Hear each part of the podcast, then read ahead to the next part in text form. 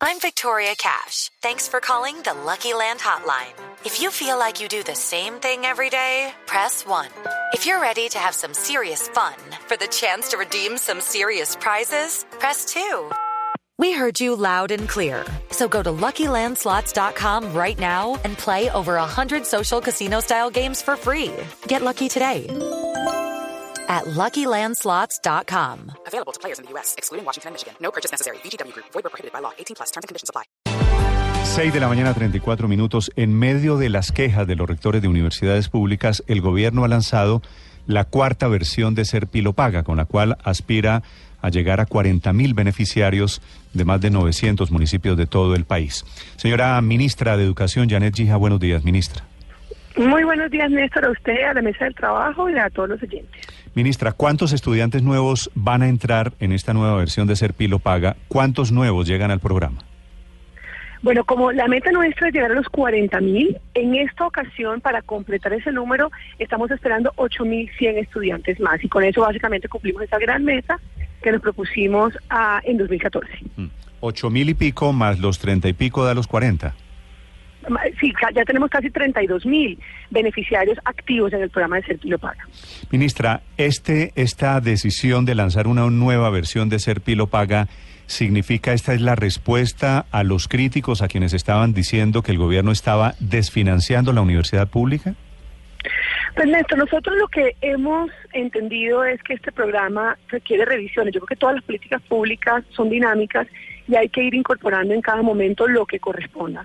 Nosotros tuvimos muchas reuniones, muchas revisiones del programa, hicimos análisis, nos reunimos con ellos y esta fue la conclusión. Algo muy importante que quisimos tener en cuenta es que si hoy el 30% de las universidades acreditadas son públicas, que recordemos que Serpilo paga, es, para que los estudiantes entren a universidades acreditadas, deberíamos intentar ir respetando por lo menos ese tipo de, de, porcentajes. Entonces, por lo menos irnos moviendo hacia ese, hacia ese equilibrio con lo que es, lo que estamos buscando. Y además esto fue hablado con ellos, esto fue hablado con los rectores de las universidades públicas y los rectores de las universidades privadas, quienes también han entendido que parte de la sostenibilidad y de que ese programa permanezca en el tiempo depende en gran medida de que podamos hacer este ejercicio.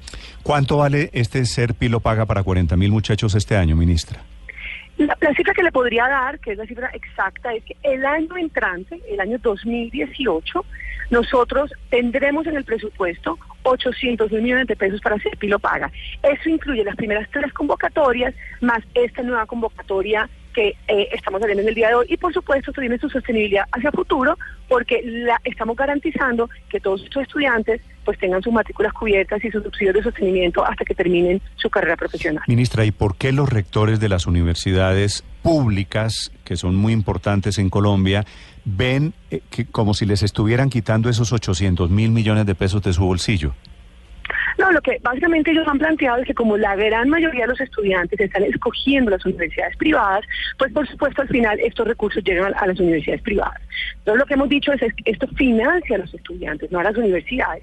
Y lo que necesitamos es que más estudiantes vayan a las universidades públicas, de manera que por supuesto también ellos hagan parte de ese programa. Y eso es lo que estamos haciendo con este programa, que lo que hemos querido es incentivar de manera más directa para que los estudiantes quieran ir a las universidades públicas. Pero ¿por qué el dilema de ser pilopaga o universidad pública, ministra?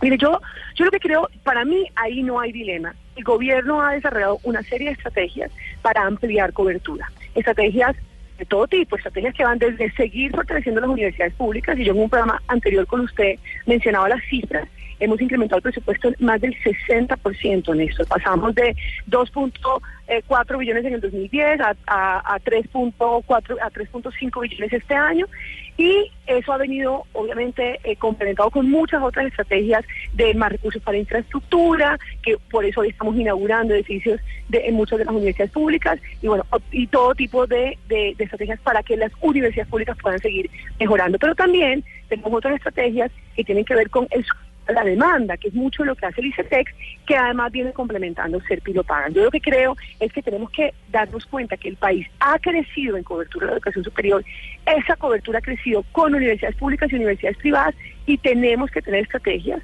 para ambas eh, fuentes de cobertura, no podemos solamente cubrir uno. Yo creo que hoy el país está entendiendo que no podemos eh, dejar eh, dejar eh, de atender ambas fuentes y pues Sí. es la tarea en la que estamos. Ministra, ¿qué porcentaje de los beneficiarios de Ser Pilo Paga van a universidades públicas? Las- lo que ha pasado en las últimas versiones de Serpilo Paga es que el 14% de los estudiantes han ido a las universidades públicas, el 86% han ido a las universidades privadas.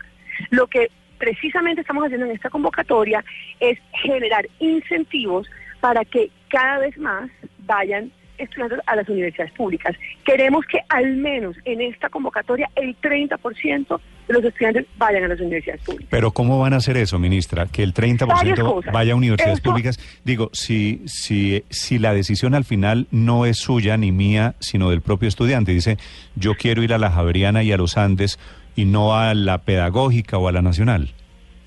Esto, esto tiene, por un lado, una serie de incentivos y por otro lado, una serie de medidas que hemos tomado para ir moviéndonos en esa vía. Eh, los incentivos. eh, el- lo primero que hicimos eh, fue definir que vamos a reconocer medio salario mínimo como incentivo adicional al apoyo de sostenimiento de aquellos estudiantes vayan a las universidades públicas.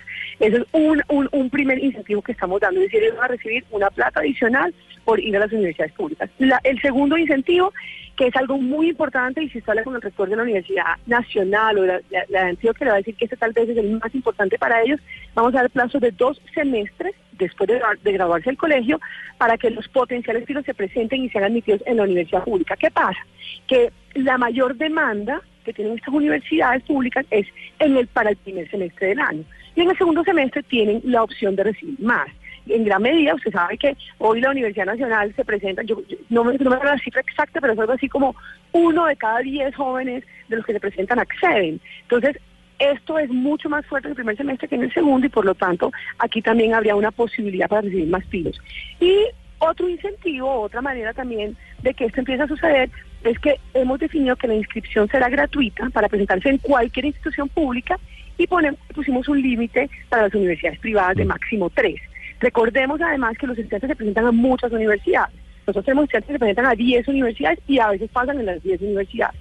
Eso, y de la ministra, lista hay públicas eso- y privadas. eso le iba- Ahí tenemos también la posibilidad. Eso le iba a preguntar. Cuando yo accedo y yo quiero, bueno, quiero obtener el beneficio, quiero meterme en el programa Ser Pilo Paga, ¿pongo varias alternativas de universidades? Sí, señor, ellos pueden poner varias alternativas y a veces ponen públicas y privadas. De hecho, le cuento, muchas veces un estudiante tiene de primera opción la universidad pública y no quedó, o bueno, pasó cualquier cosa y le, y le toca escoger la segunda opción, que es una universidad privada. Entonces aquí, digamos, hay varias opciones y por eso esta es una manera también de motivarlos a que se presenten a las universidades públicas y que eventualmente puedan quedar. Una cosa también importante, Néstor, nosotros ya, y esto fue conversado con los rectores de las universidades privadas, pusimos topes a las universidades privadas en cupos. ¿Para qué? Precisamente para que quedaran unos cupos para las universidades públicas. Entonces aquí obviamente estamos trabajando con una serie de estrategias que nos van a ayudar a que eh, esto se vaya moviendo hacia un equilibrio, digámoslo así. En este momento, ¿qué porcentaje, ministra, de estudiantes de educación superior van a universidades públicas y qué porcentaje va a universidades privadas? En total en el país la cobertura es más o menos mitad y mitad en el, en el país. Pero ahí estamos hablando, por supuesto, de universidades acreditadas y no acreditadas. Eh, por eso, obviamente, también tenemos que, que- que- tener eso claro que en el programa Serpi lo paga. Estamos hablando que solamente universidades acreditadas y solo el 30% de las universidades acreditadas son públicas. Entonces ahí también tenemos una restricción. Pero hablando de esos porcentajes, ministra, si la mitad de los estudiantes en Colombia van a universidades públicas y la otra mitad a universidades privadas, ¿por qué ese desbalance en el programa Ser Pilo Paga? ¿Por qué hoy solamente el 14% de los estudiantes van a universidades públicas con lo- el programa y lo máximo que pretende el gobierno es aumentarlo al 30%? Pues el aumento del 30% es por lo que le acabo de decir, porque como... como, como Pero no debería ser al mencionaba, el- 50%, quiero decir, si hay mitad y mitad, No, no, pero- pero ¿por qué no el 30% ser mitad y mitad? Mire, una, una, hay como, ahí le haría como varias, eh, vari- le haría como varios comentarios. El primero es que por qué llegamos al, por, por qué pusimos en esta ocasión el mínimo 30%, porque la idea es que sea el mínimo sea el 30%, precisamente partimos de la base de que hoy el 30% de las universidades acreditadas son públicas y este programa Serpi lo paga es para que entren a universidades acreditadas. Entonces, eso es uno primero. Segundo, que lo que pusimos fue de alguna manera como que al menos el 30% eh, vaya a universidades públicas, puede ser más, pero depende en gran medida de los estudiantes. Recordemos que este programa lo que hace es que permite que el estudiante decida dónde estudiar. Entonces, nosotros no podemos obligar al estudiante a que lo defina, lo que podemos es generar una serie de incentivos para que eso suceda. Entonces, ahí de alguna manera también hay, hay un tema. Y usted me preguntaba por qué hoy solamente el 14% van. Precisamente porque ellos son los que escogen. Y había alguna una serie de temas que teníamos que revisar y eso es parte de lo que estamos haciendo, entendiendo que hay maneras de mejorar ese balance y estamos haciéndolo con esta convocatoria. Ministra, una pregunta final. ¿Hay alguna clase de anuncio para las universidades públicas? Tengo aquí en la línea a un rector de una universidad pública que dice, es que nuestro problema no es con ser paga, sino con la desfinanciación nuestra. ¿Hay, ¿Hay alguna clase de anuncio para las universidades y sus estudiantes, los del sector público? Yo me reuní la semana pasada con eh, varios rectores de, las universidades públicas, con, con un grupo importante del sistema universitario estatal, estaba el rector de la Universidad Nacional de Antioquia, del Valle, de la Universidad Tecnológica de Pereira, de la Universidad Pedagógica, tuvimos una, una reunión importante y ahí básicamente hicimos una reflexión muy tranquila sobre lo que está sucediendo con las universidades públicas. Lo que hoy seguimos teniendo es una necesidad, sobre todo a futuro, de eh, buscar una sostenibilidad sobre todo para el funcionamiento de estas universidades. Recordemos que hoy los salarios crecen por encima de la inflación, los salarios de los docentes crecen por encima de la inflación y ese es el tipo de cosas que tenemos que mirar cómo abordar hacia futuro. Quedamos en hacer una, una, una propuesta de eh, documento COMPES, que ya venimos trabajando sobre la sostenibilidad y la financiación de las universidades para los próximos 10 años y buscar alternativas de financiación en corto plazo. En corto plazo. Eh, acordamos hacer ese ejercicio, quedamos en reuniones en, dos semanas, es decir, en una semana ya, porque esto fue la semana pasada, mm. y eh, tener una reunión con el ministro de Hacienda, que ya también hablé con él, para mirar cómo empezamos a abordar este tema. Ahí seguimos trabajando. Las universidades públicas han tenido una, una mejoría en su financiación, ellos mismos lo han reconocido, han tenido una mejoría en la financiación del funcionamiento, pero siempre es necesario más, siempre es necesario buscar más sostenibilidad y esa es la tarea en la que estamos y en la que estaremos en las próximas semanas. Es la ministra de Educación, Janet Gija. Ministra, antes de que se me vaya, ¿escuchó la propuesta del alcalde de Soledad? Claro que la, claro que la escuché.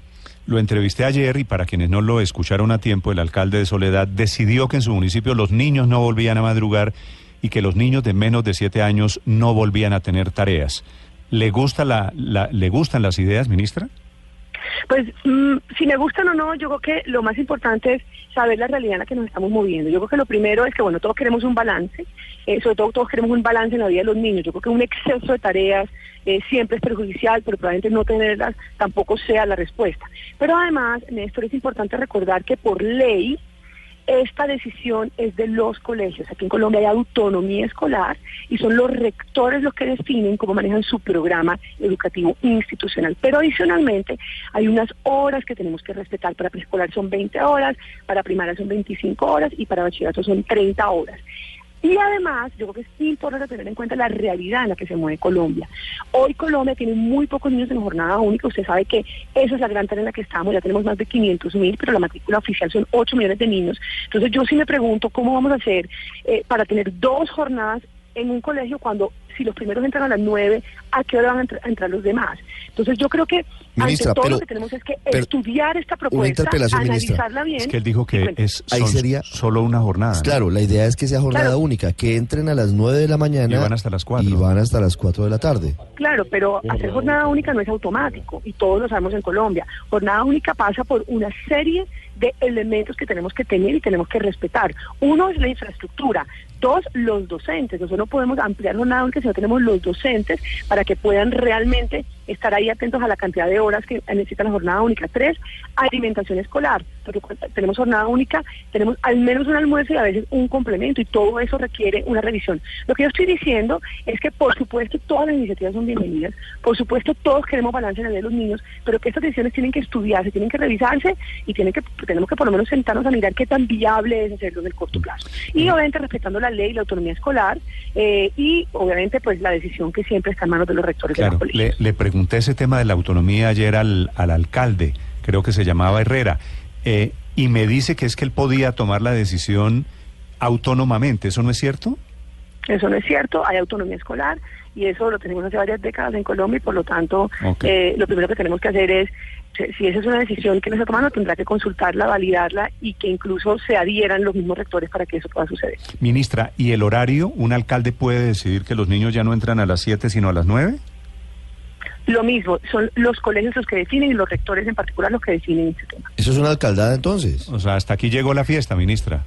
Pues lo que yo creo es que ten- es- estas son propuestas que hay que analizarlas. Yo eh, en eso lo que le hago una invitación al alcalde es a que a que eh, eh, evaluemos la propuesta bien. Yo creo que hay cosas de lo que dijo el alcalde, planteamientos que hizo que, que por supuesto no se pueden desechar. Los niños ojalá pudieran entrar un poco más tarde, ojalá tuvieran menos tareas, siempre buscando balance. Probablemente eso es lo que muchos queremos, pero creo que en todo caso hay que sentarse, evaluar y tomar la decisión una vez uno haya hecho el análisis adecuado y eso se puede hacer muy rápido, pero por supuesto hay que tener en cuenta la realidad, la normatividad y las condiciones que tenemos en el país. Ministra, muchas gracias. Feliz día. Muchas gracias, feliz día para todos.